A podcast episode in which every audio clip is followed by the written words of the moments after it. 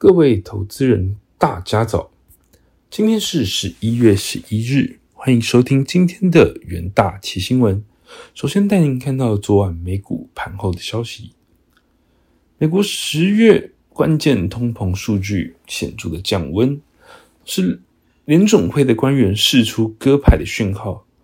美股主要指数气势如虹，美债殖率跳水，美元指数创近十年来的最大跌幅。在指数方面，标普所有板块狂贺大涨，科技股涨势最吸睛。标普收盘猛升五点五四 percent，创二零二零年四月以来最佳表现。道琼狂飙一千两百零一点四三点，创二零二零年五月以来最大的涨幅，较九月三十日的低点上涨十七 percent，接近牛市周期开始的二十 percent 的门槛。纳指狂飙升七点三五 percent，为二零二零年三月以来最高的单日涨幅。费半猛升超过十 percent，台积电 ATR 暴涨近九 percent。在数据方面，作为衡量通膨的关键指标，美国十月消费者物价指数年增七点七 percent，创二零二二年一月以来最小的增幅，明显低于市场预期的七点九 percent，暗示。美国的通膨压力可能开始降温。根据芝加哥商业交易所的 Fed Watch 工具，交易员周四预期十二月的升息两码几率高于八十 percent，高于周三的六十 percent。在震惊消息方面，费城联准银行总裁哈克预测联准会将放缓升息脚步。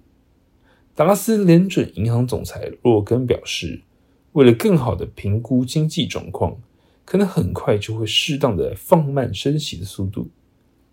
旧金山联邦准备银行总裁戴利是表示，CPI 放缓是个好消息，逐步放缓升息节奏是应该考虑的合适选项。美中元首将借二十国集团峰会之便，下周一在印尼巴厘岛进行面对面的会谈。美国总统拜登计划与中国领导人习近平讨论美中贸易、台海议题以及北京与莫斯科之间的关系。美国白宫国安顾问苏利文表示，美国计划将与台湾官员通报拜习会晤的情形。接下来看到能源盘后的部分，原油期货价格周四收高，为四个交易日以来首见。主要是因为美国数据透露通膨有出现放缓的迹象，促使美元回落，并提高联总会缩减升息幅度的可能性。然而，由于中国的需求和原油库存增加，令市场担忧，本周的油价仍然是走低。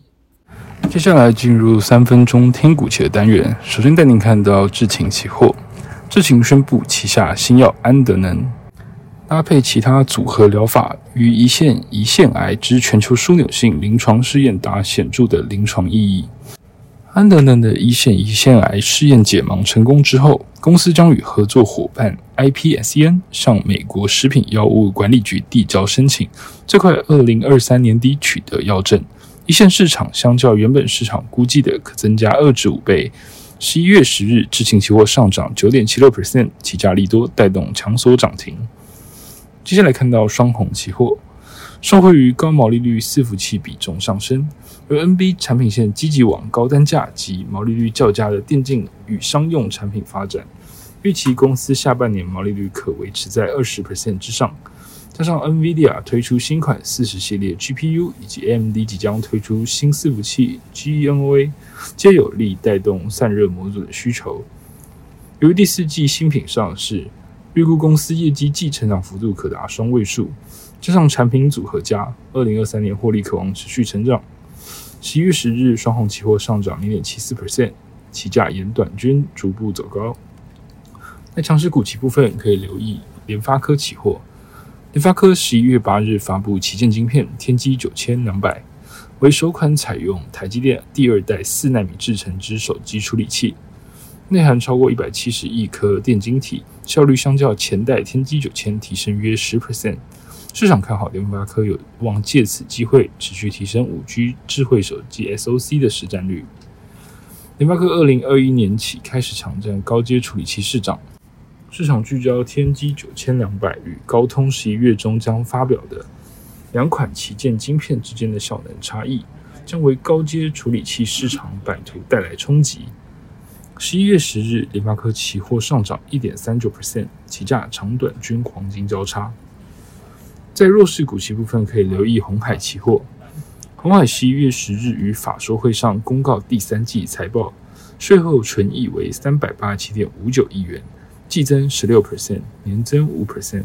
不过，红海旗下郑州富士康厂事件风波持续延烧。